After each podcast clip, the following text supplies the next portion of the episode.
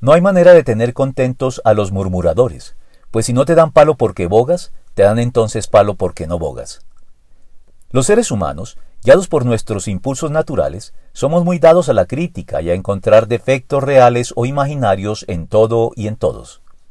Esto es particularmente cierto en lo que tiene que ver con Dios y sus derechos sobre nosotros, sus criaturas, pues en este aspecto estamos más atentos a encontrar y señalar faltas en quienes se han sometido a Él y nos invitan a imitarlos, con el fin de hallar pretextos para no aceptar sus justos requerimientos y demandas sobre nuestras vidas.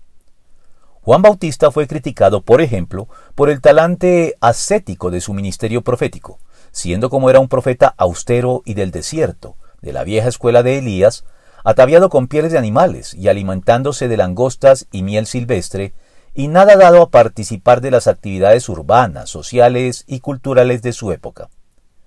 Pero cuando nuestro Señor Jesucristo entra en escena, a pesar de su carencia de pecado y su absolutamente irreprensible carácter moral, lo critican justamente por todo lo contrario, es decir, por su talante marcadamente sociable, que, sin incurrir nunca en excesos ni avalar el pecado de nadie, participa abierta y gustosamente de la vida social de su época, dando lugar a la siguiente amonestación del Evangelio.